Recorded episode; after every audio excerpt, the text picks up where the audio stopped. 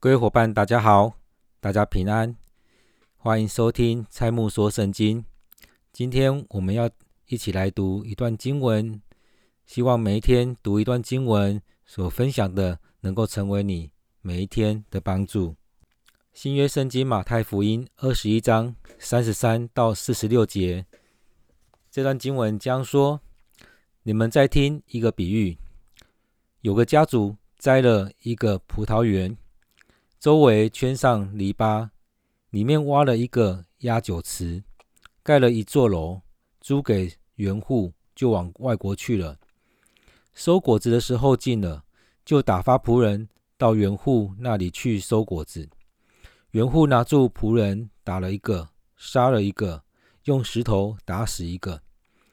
主人又照又打发别的仆人去，比先前更多。园户还是照样。带他们，后来打发他的儿子到他们那里去，意思说他们必尊敬我的儿子。不料园户看见他儿子，就彼此说：“这是承受产业的，来吧，我们杀他，占他的产业。”他们就拿住他，推出葡萄园外，杀了。园主来的时候，要怎样处置这些园户呢？他们说。要下毒手，除灭那些恶人，将葡萄园另另租给那按时按着时候交园子交果子的园户。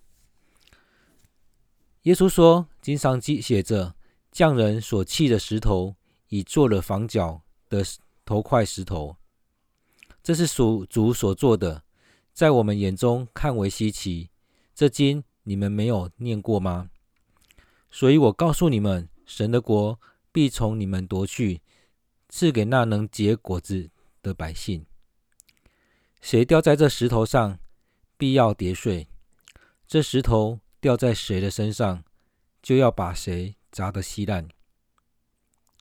祭司长和法利赛人听见他的比喻，就看出他是指着他们说的。他们想要捉拿他，只是怕众人，因为众人都以为。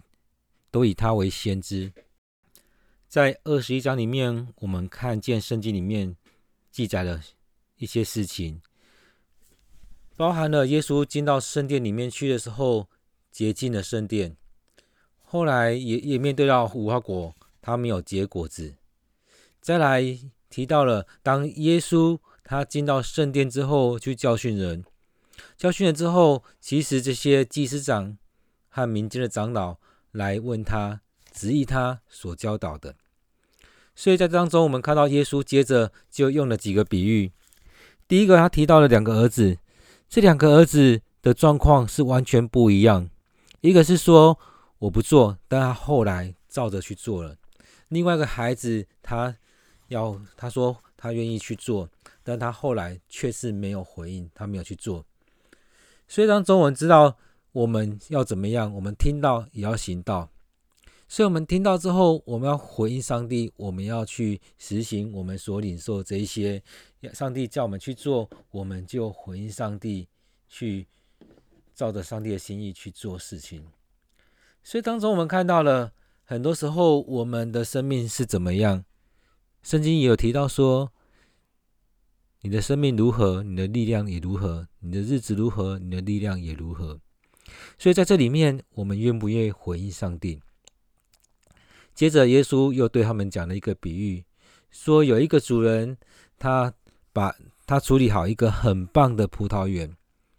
他说他在葡萄那园子里面围了篱笆，然后盖了一个压酒池，盖了一座楼，租给园户，然后他就走了。所以，其实这边看来，这边已经设定的很好了。在当中，让这些园户他们可以住在那边，他们好好的去种这些葡萄、葡萄，然后再把它拿下来榨汁。所以这是一个很棒的地方。那在当中也看到这主人交给他们之后，他们也就不管了。其实，在那过程当中，相信他们会好好的去运用这个地方。所以，这主人他做这样很好的安排之后呢，他就交给他们。那时候到了，主人也要回来看啊。但他没有来，他派人来了。他派人来看这这果子是不是长得很好，这葡萄园是不是长得很好，所以这些葡萄也长得不错。那接着呢，要收成了，在收成的时候，当然就有一点小冲突在，这冲突可能也不只是小冲突，所以在当中，这主人就派人说：“那我要去收收取这些果子。”那当然，我们知道应该。收取多少呢？全部吗？还是部分？所以这也是看这主人。我想，如果用我们现在时代来看，应该还是会给这些呃园户一些他们的工资啊，他们之类的，或许只是收取一些租金，不晓得。但是在当中，我们看到了上帝啊，应应该说这主人他打发人去那当中要收果子。那这园户呢？其实我想。很正常，就像一个人一样，是有私心的。所以，就像以前常在讲的说，来一个打一个，来两个打一双，来十二个就打一打。所以在当中派了三个人，先派了三个人去的时候，打了一个，杀了一个，用石头打死一个。这对我来讲是一个很蛮严重的事情。我派的人其实代表我，哎，那你把他打死，这样算什么？但是主人还是给机会啊，他又派了其他仆人去。派了更多的人，不止三个，派了许多的仆人去那边，但是还是一样，照样对待他们。那个意思就是又把这些都打死了，把这些都杀死了。当你看到这样子的情况，你会怎么样？我觉得这很不可理喻诶，为什么可以这样子做？这是主人的地方，我派人去收，那却又把我的人杀死，这算什么？这真的是一个很撕裂的一个状况，很无法理解为什么我去收取我的东西，但是我的仆人要被你们杀死。所以这主人，我想真的很不容易。他说后来又打发他的儿子到那边去，意思是说他们一定要尊重我的孩子啊。之前我的仆人去都代表我了，他们这样做，那这是我的。继承人呢？接着这个也东西也会是属于我的儿子的，那他们总该会尊敬我的儿子吧？但在这个故事里面，在讲到说后续的发展不如主人的预期，所以这边接着讲到说，不料园户看见他儿子，当然他们知道这是承受产业的，接下来这些东西都要交给他的儿子，所以他们不止不交果子。而且想要把这块园子把它吃下来，所以他们就把它抓起来，把它杀了，要占他的产业。所以他们自己就这样讨论之后，就这样做了。哇，这真的太夸张了！如果这事情发生在台湾，真的发生在台湾，这个该怎么处理？所以当耶稣他用这样的比喻在讲的时候，我觉得这真的是一个很很夸张的一个事件。然而，这事件就发生在当时，这何尝不是发生在你的身上、你的教会当中呢？当耶稣讲这样的时候，其实他讲这些，也是让我们回来省思，我们的生命是不是如此？所以，这当中这样的比喻，也可以在讲耶稣，呃，应该说，上帝创造这世界的时候，把所有东西都设定好了，把所有的东西都预备好了。当我们在读创世纪的时候，上帝用了六天来创造这世界。第六天的时候，创造人，让人住在这边，将这个地方交给人来管理。然而，人呢？我们常常都认为这是我们的地方。很多人就会觉得，怎么会有神？神来管我什么什么？这些东西都是我们自己赚取的啊，我自己栽种的啊。这所有一切都是我们努力做赚来的，为什么要我们去交十一奉献？为什么要我们将这些果子再交回去给这个主人呢？这凭什么？所以很多时候我们的生命也就是如此。所以这主人真的把这权交在这些园户上，让他们去照料这些。但是虽然交给他们，但是。这个主权还是谁？这个拥有权还是这个主人呢、这些原户他们也很清楚，所以他们看到这仆人的时候，才会打一个杀一个，用石头打死一个。后来后来的人又照样对待。更重要的是，在第三十八节的时候，他们彼此说这是承受产业的，所以他们很清楚知道这个权是谁的，这个所有权是在这个主人的，而不是在于他们。然而，人的这样私心，让自己做了不对的事情，让自己在当中掉进去那个里面的，所以他们杀了这个主人的孩子，他们杀了这主人孩子。所以在这里面，我们真的可以来想，这当中在预表什么？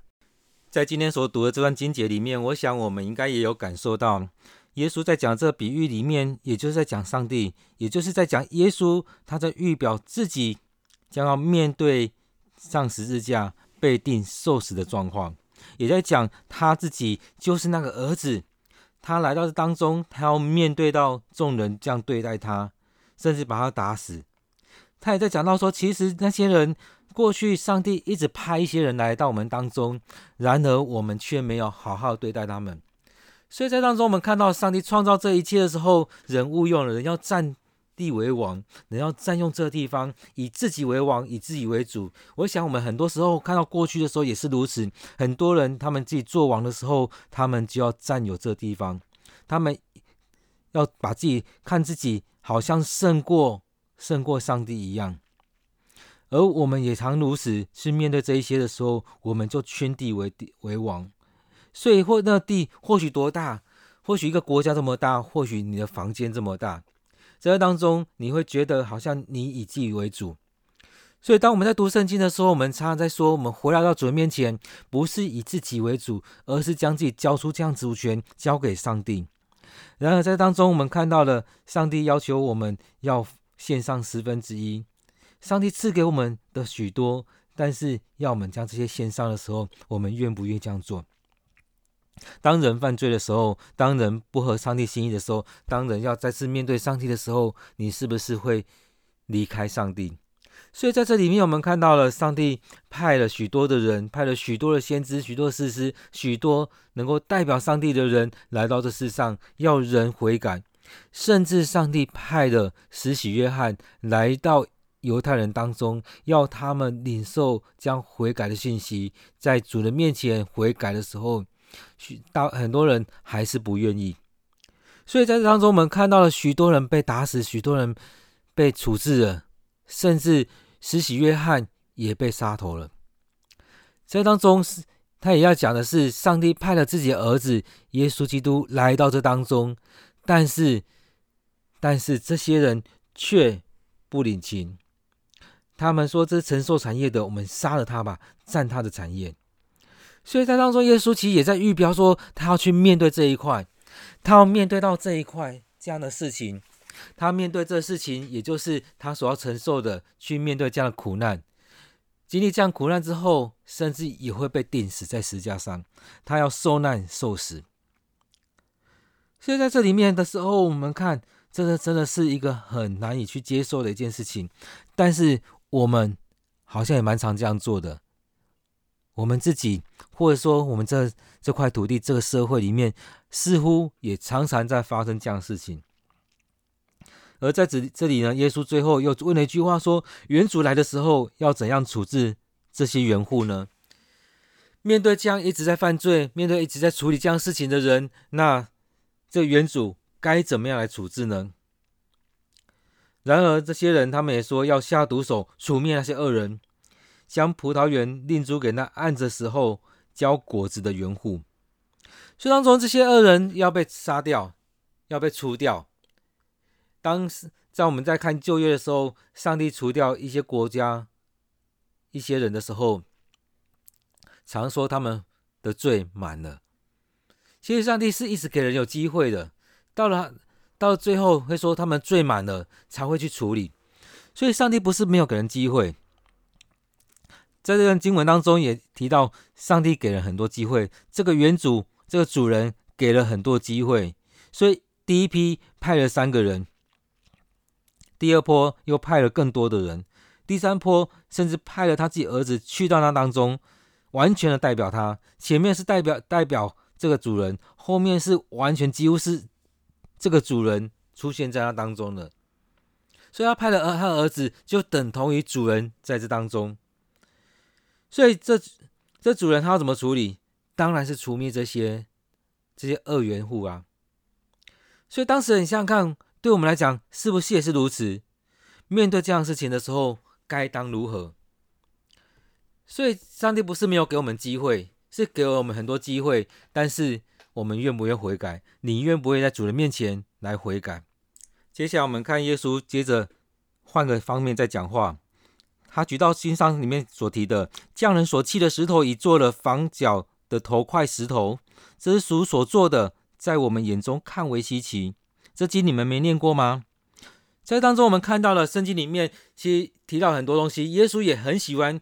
用圣经里面的话来来做回应，来谈这些事情。所以在这里面，我们看到耶稣在提这些的时候，他还讲的其实又回到前面了。他在提到说我们的信仰，或者说我们的殿，或者说我们教会的建造应该是如何。所以在这里面，我们看到说他接着说：“所以我告诉你们，上帝的国必从你们夺去，赐给那能结果子的百姓。”所以当中，或许我们也会可以回来看。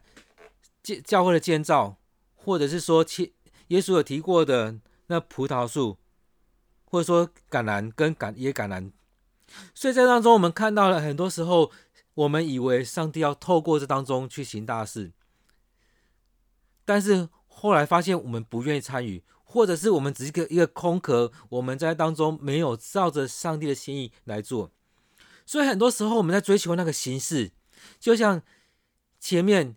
耶稣在进到圣殿的时候，去清理圣殿的那状况，以及接下来在讲那个无花果树的时候，其实讲到那无花果树只是一个类似一个空壳而已，它长得长得漂亮而已，长得很好而已，但它不结果子。回来再看那圣殿里面盖得很漂亮，但是呢，里面是烂到不行。所以在当中只是盖了一个很棒的圣殿，但是里面的人没有真的在敬拜上帝，不是真的在亲近上帝，徒有那个形式，但是没有真的那个本质在里面。所以在当中会回来再看，当我们面对面对到上帝交给我们的这这个世代的时候，我们有没有好好的管理，或者是我们都把很多事情当做是自己的，当做自己的。自己把它纳在自己手中，不愿将自己的生命的主权，不愿将教会的主权交给上帝。我们很容易用自己的眼光去看许多的事情。当我们在建造教会的时候，当我们在讨论教会的怎么样来带领的时候，我们是不是常常用自己的眼光去评断？所以匠人所弃的石头，我好像就是那很厉害的那个达人，他去评断这一些的时候，把那石头很好的石头丢掉了。或许他觉得那不重要，那个东西没有什么价值，但是那块石头却成为建造教会里面很重要的一块石头。所以这是主所做的，我们都觉得，哎，怎么可能？但是这当中我们看到了，在这里面，我们真的要有这样眼光去看到上帝所教给我们的。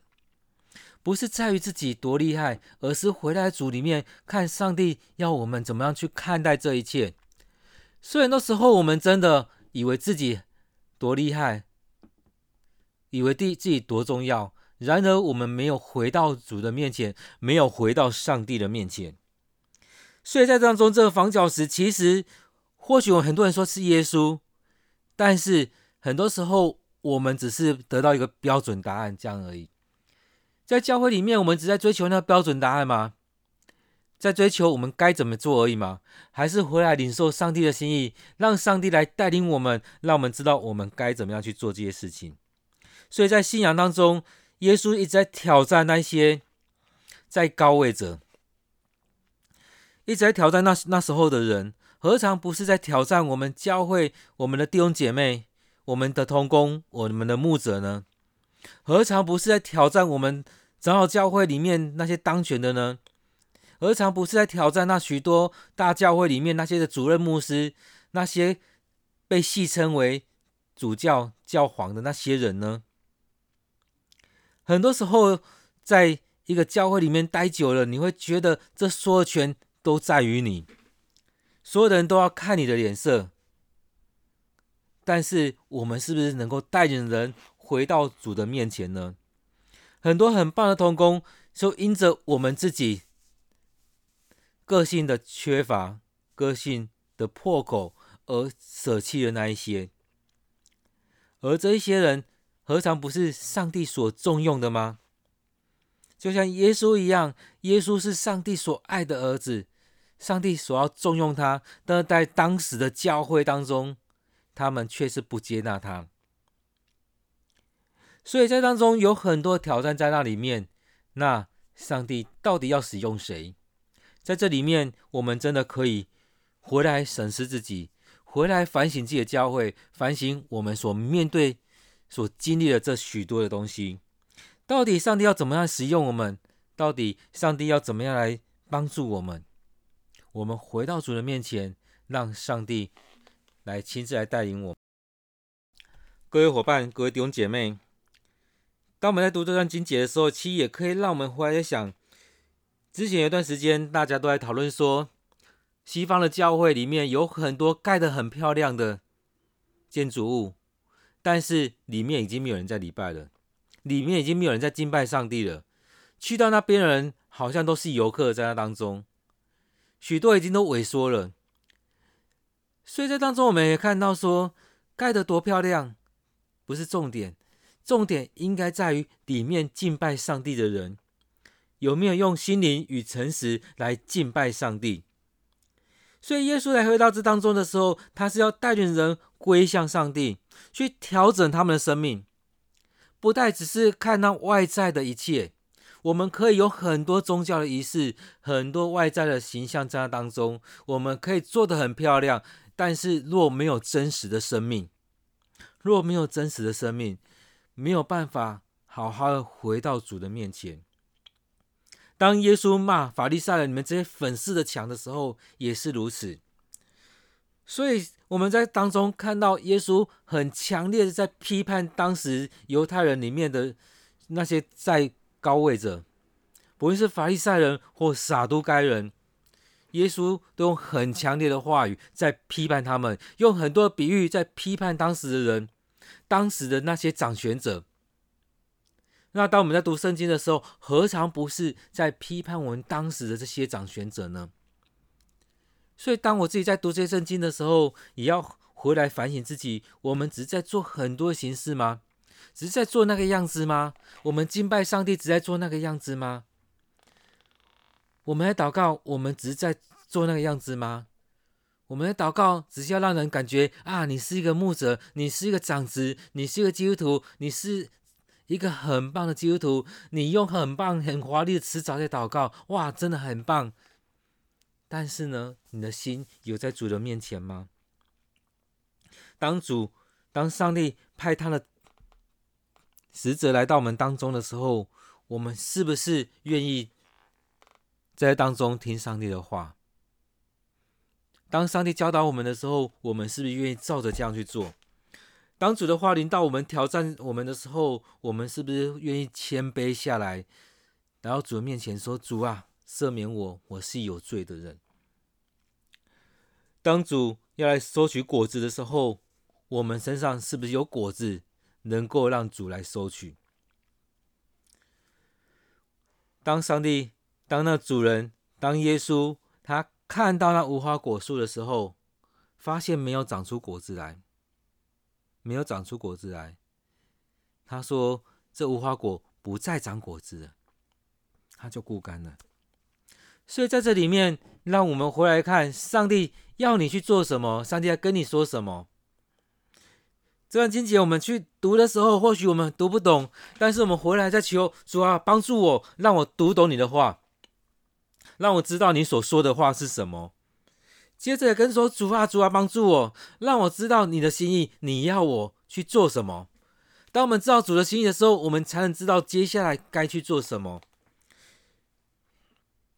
所以在当中，我们要求主，上帝啊，帮助我，让我知道你在对我说什么话。上帝啊，帮助我，让我知道你的话之后，知道该做什么事来回应你。所以在这当中很重要，很重要。我们怎么样回到主的面前来领受上帝的话？接着四十五节、四十六节，我们看到这些祭司长和法利赛人，他们听见这样比喻之后，就知道耶稣在批判他们。当我们被批判的时候，是虚心的领受，还是马上的反击？真的真是太多人了，太多人是真的马上就反击，因为他们听不进去，他们太自主、太自我了。那我们呢？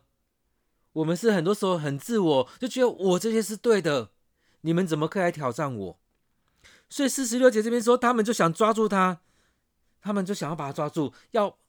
要他闭嘴，在我们教会里面也是不是也常如此？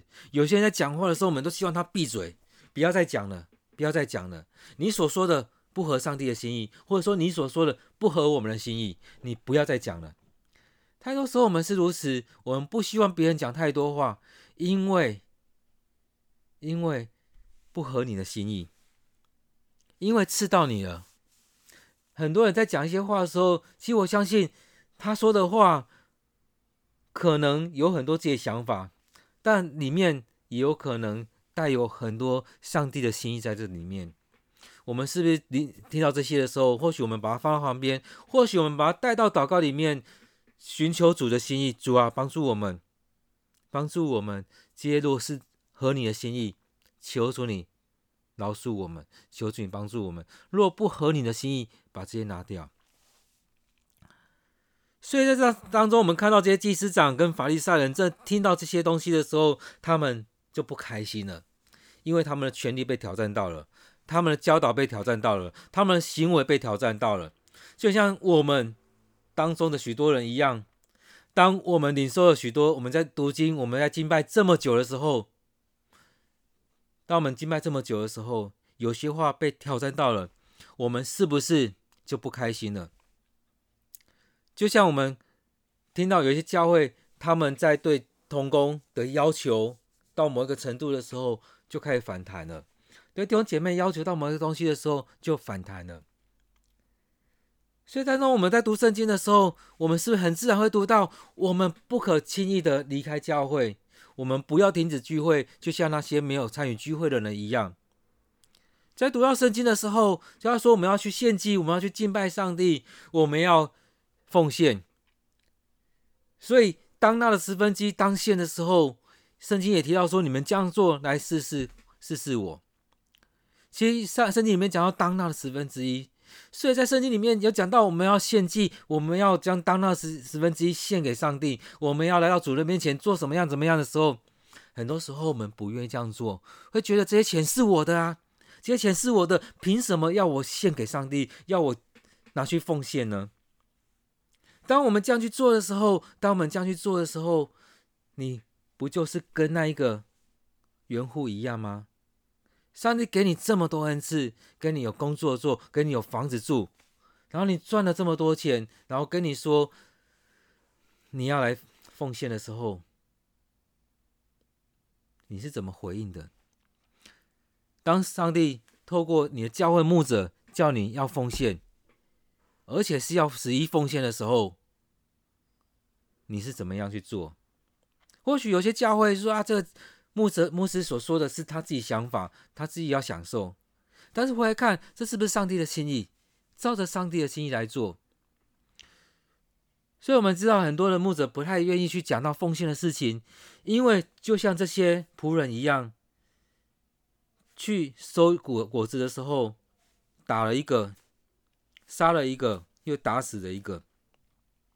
所以当中。很多人谈一些事情的时候，照着圣经的话来教导的时候，或许就这样不是很好的待对待，受伤了，死掉了。所以很多牧者在牧养的过程当中，很多的受伤在在这里面。所以你在讲那个园户，那园户二园户有可能是牧者，有可能是长子，有可能是弟兄姐妹。圣经里面也讲到说，心硬了，心硬是怎样？不愿意。把上帝的话听到生命里面去，听到心里面去。所以在这种建造教会的时候，面对那一刻，很多时候很多人是被遗弃的，那被遗弃有可能弟兄姐妹，被遗弃的可能是同工，被遗弃的可能是教会的牧者。所以当耶稣在讲的时候，他在挑战什么？挑战牧者，诶，也在挑战弟兄姐妹。很多时候我们以为他是在只在挑战祭司长跟法利赛人，不，不单只是如此，也在挑战你。你愿不会领受上帝的话？你愿不会回到主的面前？当上帝要跟你收这个果子的时候，你有没有果子？你有没有果子给上帝收？还是你有，但是你不愿意交上来？所以，当你没有果子的时候，就像那无花果树一样，好像长得很好，但是没有果子。当你不愿意的时候，就很像那个园户一样。上帝派仆人来跟你说的时候，拿不出来，然后呢，用尽各种方式去凌辱这个仆人，去把他打死，去把他打伤了。在这里面，我们看到了，在这当中，甚至要把他杀死。那在这当中，我们看到四十五、四十六节这边，祭司长跟法利赛人他们想要做的事情，何尝不是像前面？三十五节里面所记载，三十六节所记载是当中一样吗？所以当他们听到的时候，他们去做的事情，就像耶稣那时候正在批判他们的话一样。上帝差派仆人来，但是这些人却又做这样的事情，就是如此啊，就是如此。很多时候我们在读了圣经之后，我们却又照着上帝所不喜悦的去做。所以这当中，我们也是我们在讲的，我们要求主赦免，求主怜悯。我们是有罪的人，我们这有罪人一直在做这样的事情。愿上帝来赦免我们，让我们离开这些罪，让我们离开这些罪行，让我们回到上帝的心意。所以，当我们在看耶稣在批判当时的人的时候，把那些东西拉出来的时候，讲了这么多比喻的时候，其实他要人回转归向上帝。其实，当我们在讲说耶稣好像一直在生气，但是有时候那种生气是那种恨铁不成钢的那种感觉，那种生气是要做给大家看，或许他真的生气了，或许他是要让大家感觉看到就真的做错啦，你就真的是做错了。上帝不会生气吗？上帝面对我们这许多的事情，难道上帝他不会生气吗？所以在今天的经文当中，我们可以看到两个部分：一个在讲到那个葡萄园的事情，在当中上帝派的人去收取这些园子果子，那这些被派去的人被打伤了，被打死了，甚至园主的儿子去也被抓起来杀了。上帝当然要对这样的人来做一些处置。那这当中，我们看到很多时候。耶稣所做的都是要带领人回到主的上帝的面前。很多时候，我们做了很不合上帝的心意。我们看到上帝先差遣施洗约翰来到我们当中，要我们悔改。然后耶稣来在传讲上帝国的福音，在讲天国的福音。所以也是要人回转回转归向上帝。上帝要我们做的不是一个外形而已，而是真正的基督徒。而是从心里面来领受上帝话语的基督徒。我们很多时候只是在做那个样子出来，但是样子做久了是虚假的样子吗？还样子做久了，让它变成真的？这样一个基督徒样子做久了，是不是我们就真的成为一个基督徒？其实我相信法利赛人他们做很多种那种那种规条啊、教条啊，其实真的一开始是要帮助人不要做那些。不合上帝的心意的事情，但是并不是将这些东西来凌驾在圣经、凌驾在上帝话语之上。所以我们要回转，我们要悔改，回到主的面前。许多时候，我们不经意的做了一些事情，然而我们求主赦免。这时候，邀请大家一起来做祷告。主啊，恳求你与我们同在，帮助我们。或许很多时候，我们真的把自己口袋里面的东西握得太紧了，忘记这些是你交给我们管理的。不论是我们的才能、我们的家庭、我们的财产、我们的金钱、我们的工作、我们的才能，我们许多从你而来的事情，我们都以为这是我们本来就该有的。然而，当你要向我们收收取这租金的时候，收取这果子的时候，主要帮助我们，不是一个样子长得很好的无花果树而已，而是我们真的能够。产出果子来，长出那美好的果子，那圣灵的果子，那结出结出许多美好的果子在当中。主要帮助我们，我们的眼光能够归向你。面对许多的事情的时候，我们去查验这是不是从你而来的，而不是用我们的眼睛，不是用我们的想法去做这些事情，而是回到主你面前，让主你来带领我们。主要帮助我们，让我们看到主你的心意，回转归向你。主要，不要让我们成为那恶人，成为那你眼中看为恶的那些园户一样，而是愿意按着时候交果子，照着你的心意来做。主啊，帮助我们，让我们在每一次的读圣经当中，能够知道圣经里面在讲什么，你的话语在讲什么，也让我们来领受主你在对我们说的话。你要我们去做的事情，让我们去做什么事情来回应你的话语？主啊，赐福在我们的弟兄姐妹，我们这些伙伴们，让我们能够领受你的话语，也赐福在我们的教会当中，也赐福在我们这些基督徒，让我们能够来跟随主你的脚步。愿主你就祝福在我们当中，愿主你的灵与我们同在。线上祷告，奉靠主耶稣的名，阿门。邀请你每天有一段时间来亲近上帝，来读圣经，来聆听上帝的话语。也邀请你可以与我们一起来读圣经。若你愿意的话，你可以订阅这个节目，让每一天的读圣经的分享都能够提醒你，我们一起来读这段经文，也让上帝的话帮助你。愿上帝祝福你。